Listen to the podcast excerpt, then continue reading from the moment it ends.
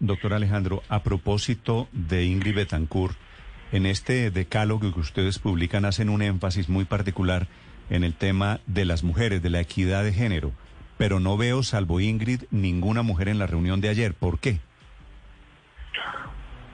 Estuvo Angélica Lozano en la reunión de ayer, estuvo Carolina Soto en la reunión de ayer, y yo creo que ha sido la dinámica, Néstor, de lo que traía la coalición de la esperanza, de, de mi grupo. Yo creo que hay que ser autocrítico en esto, a esta coalición, a este nuevo acuerdo, y eso lo tendremos que ir mejorando hacia el futuro. Y hacen falta mujeres, eso hay que reconocerlo. Sí, doctor Gaviria, ¿hablaron algo de vicepresidente o vicepresidenta?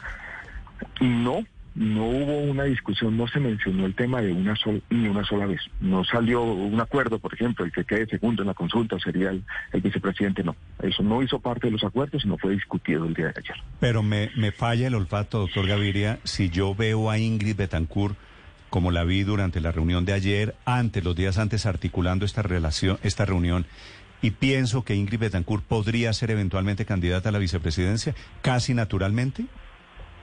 Podría ser, pero no fue un tema que se trató ayer, no es un tema que se haya discutido, no es un tema que yo he hablado con ella.